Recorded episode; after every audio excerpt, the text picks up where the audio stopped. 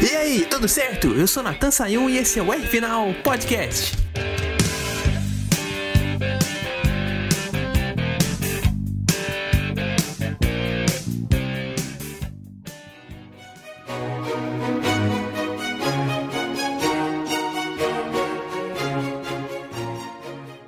Sei que eu tinha prometido um podcast inteiro para falar sobre a Fórmula 1 em 2023. Uhum. Mas, por conta de tantas coisas que aconteceram na corrida da Fórmula E esse fim de semana, eu acho que a gente vai ter que falar dela primeiro, deixar a Fórmula 1 pra semana que vem. Hum. Afinal de contas, eu acho que essa corrida foi um padrão Fórmula 1 de qualidade. Não porque tem vários pilotos de Fórmula, ex-pilotos de Fórmula 1 que fazem parte daquele grid, mas porque a gente teve um grau de dificuldade de alar a Fórmula 1. Um circuito de rua apertado já é padrão da Fórmula E, mas um circuito de rua apertado com poeira é um padrão de dificuldade bem alto. Isso na minha opinião. Por isso que eu fico tão impressionado. Eu fiquei tão impressionado com o Jean-Eric Verne e o Nick Cassidy disputando a vitória nas últimas voltas. Porque eles se mantiveram juntos mesmo estando ali nessa posição de pouca aderência. O que deu para ver na minha na visão aqui da televisão, isso na minha opinião, é que a poeira já tinha baixado. Lá na primeira volta da corrida tava muito mais, mas mesmo assim tinha aquela história de ter pouca tração, né? E os dois brigaram muito bem. O Cassidy muito agressivo nas curvas e o Verlaine fez uma defesa de posição muito boa na última volta lá padrão Red Bull mesmo, de quem aprendeu das melhores academias. Porque o Cassidy vinha com todo embalo para passar e ele deu uma mexidinha para a direita antes. Antes do Cassidy pensar em pegar o vácuo e, ar e armar a manobra naquele hairpin, o francês já fechou ele para defender e garantir sua vitória. Não desprezando o Cassidy, que fez uma grande corrida ali atacando bem as curvas, mas o Verne foi o piloto do dia, na minha opinião, porque além dessa defesa de posição, ainda teve aquela ultrapassagem que ele fez em cima do Boemi, que ele teve que driblar literalmente um pedaço de carro enquanto estava buscando a linha de dentro para passar o piloto suíço. Ele estava ali colocando de lado e certificou para fazer, para achar uma linha para fazer a ultrapassagem e não atropelar um pedaço de carro e correr o risco dele ficar preso no assoalho do carro. Então, assim, o Verne mostrou a experiência de bicampeão dele da Fórmula E, mostrou a experiência dele de ex-piloto da, da Toro Rosso na Fórmula 1 e da academia Red Bull também. Então, Hoje ele foi para mim o cara. A vitória do Cassidy vai ficar para a próxima vez. Ele tem talento sim para conseguir, eu acho que bem rápido, mas é, se tiver o Verne na frente dele, vai ter que buscar ali uma, uma artimanha até melhor para driblar ali o conhecimento do piloto francês. Mas a gente não pode desmoralizar ele, porque ele foi um cara que fez ali o show da Fórmula E, acho que até fez. Foi a razão da,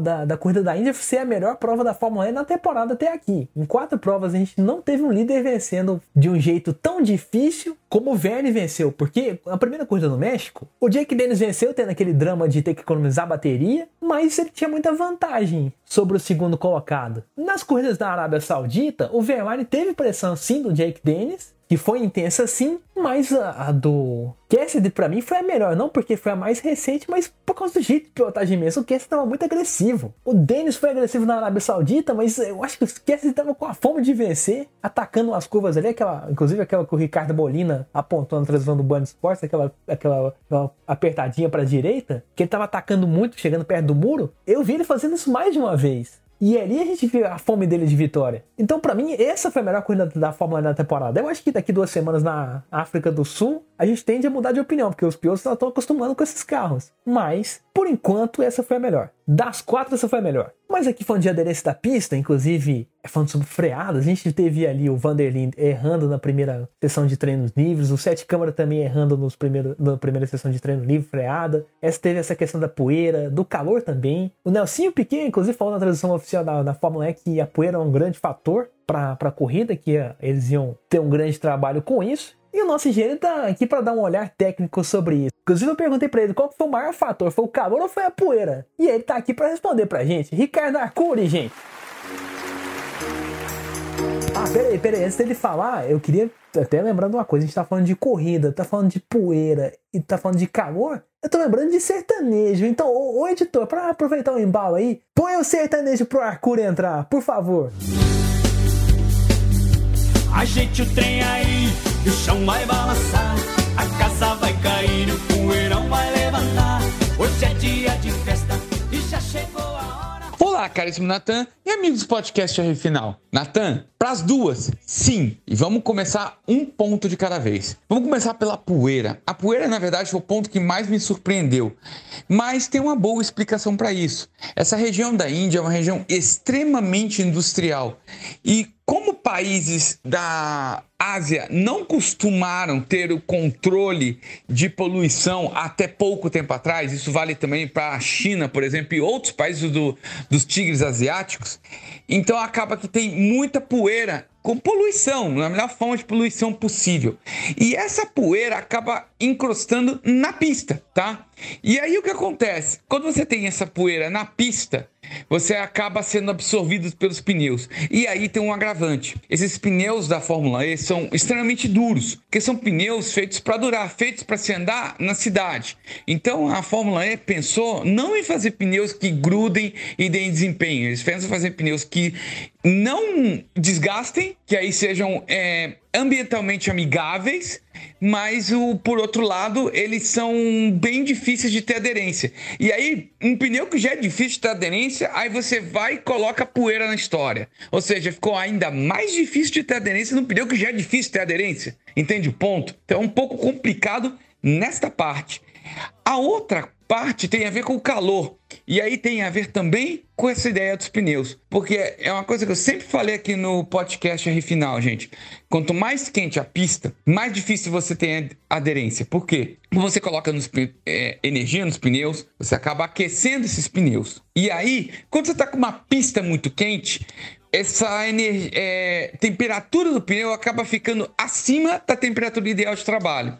Quando você sai dessa faixa ideal de temperatura de trabalho do pneu, você fica com um pneu de pouca aderência. Seja para menos, que ele fica que nem uma pedra, seja para mais, que ele acaba é, derretendo demais e aí com isso você não consegue ter aderência. No caso do, do, dos pneus da Fórmula E, eles não atingem a temperatura em nenhum momento, porque eles são muito duros, são muito vulcanizados. Então é, é como, em certa forma, você rodasse com, com, com madeira tá? Uma coisa dura, não um pneu. Não é um modo exagerado de explicar, só para vocês entenderem de uma maneira mais técnica. Então, você coloca temperatura, que já é, já torna difícil de você gerar aderência porque você trabalha com a temperatura acima. Aí você coloca poeira, que encrosta no pneu, e aí fica mais uma coisa que fica entre o pneu e a pista, e isso acaba fazendo os carros escorregarem, torna toda a, a coisa toda muito difícil. E se vocês pararem para pensar durante a corrida, tivemos diversos acidentes com erros de freada. E esses erros de freada basicamente foram por exageros. Ou seja, numa situação onde um piloto conseguiria parar numa situação de aderência ideal, ali ele não estava conseguindo, seja pelo calor, seja pela poeira. E aí nós tivemos diversos acidentes acontecendo com quebras porque os pilotos simplesmente acertavam a traseira dos outros, muito por causa daquele negócio. Você tenta frear no último momento, mas aí a situação de pista e pneu não te provê a aderência suficiente para você fazer a freada. Entende ponto? E aí a gente, e eu tenho certeza que esses dois fatores foram responsáveis diretos pela série de acidentes que tivemos durante a corrida, tá bom? É isso aí, Natan. Um grande abraço e uma boa semana a todos.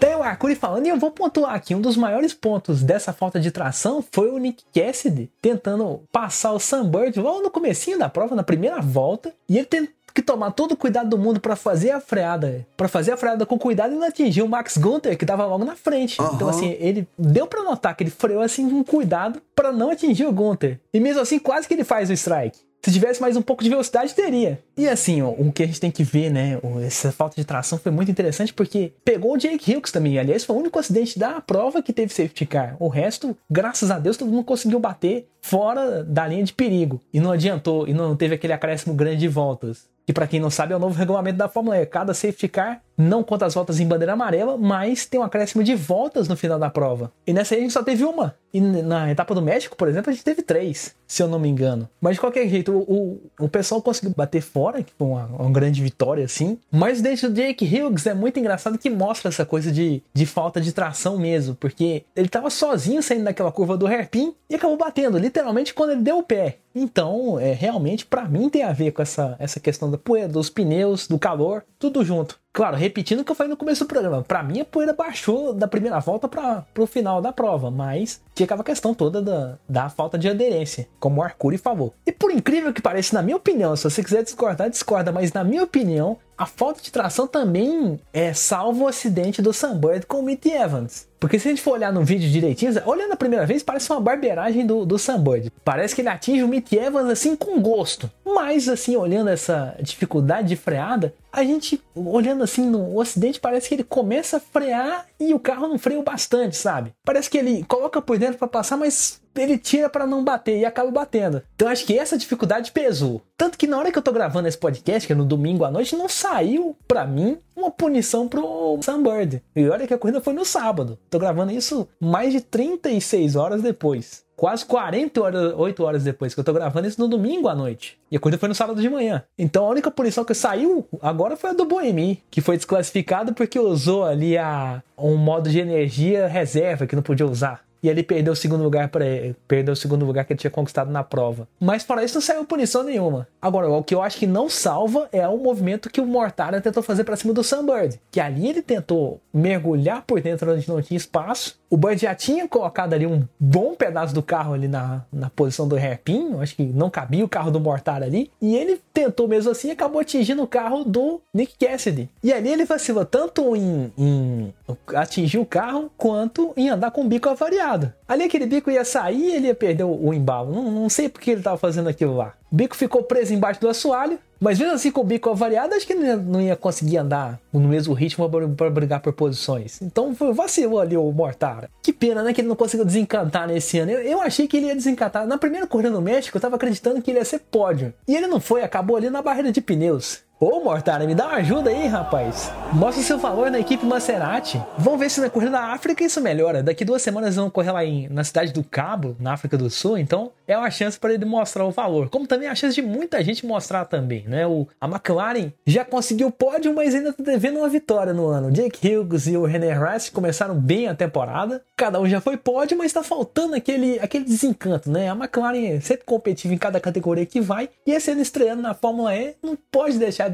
ser diferente, né? A Penske, gente, a Penske é, tá na, acabou de conquistar sua terceira vitória na Fórmula E. A, Penske é a equipe tradicionalíssima na Fórmula Indy, na NASCAR, até no Endurance é, e chegou a ganhar corridas, inclusive, chegou a ganhar uma corrida, inclusive, na Fórmula 1, quando correu lá na década de 70. Então, é a terceira vitória deles na passagem pela Fórmula E. Então, a McLaren tem que fazer igual. Quem sabe a vitória no, na Cidade do Cabo, ou quem sabe a vitória em São Paulo, agora em março. Vamos esperar para ver. Por hoje eu vou ficar por aqui, mas já semana que vem eu faço o convite. A Fórmula 1 2023 vai começar aqui na R Final finalmente você tá convidado para acompanhar. Então fica ligado aí. Não esquece de seguir meu Instagram, arroba NatanRFinal, para ficar ligado nos posts que eu faço por lá. E também entra no Instagram para acompanhar os nossos parceiros do Portal High Speed que, que passa o nosso podcast toda semana aqui. Então, arroba Portal High Speed no Instagram é arroba Final com TH e arroba Portal High Speed. Também para você que tá chegando agora, não esquece de seguir o, oh, a página no Spotify mesmo do R Final, é R Final Natan, é essa aqui mesmo. Aperta lá o seguir que você vai ficar por dentro de todo podcast que sai, sai podcast toda semana, então quando sair você já vai estar tá ligado que lançou o podcast novo. E também seguir o pessoal do Portal High Speed, é Portal High Speed também no Spotify. E segue o Portal High Speed também no YouTube, que é High Speed TV. Lá tem corridas ao vivo, tem lives, Inclusive lives muito boas com pilotos ali na terça-feira no Alucinados por Velocidade, toda terça-feira, 8 horas da noite. E tem área de boxe que eu faço lá com o Luiz Felipe Ramos que foi aniversariante dessa semana. Inclusive,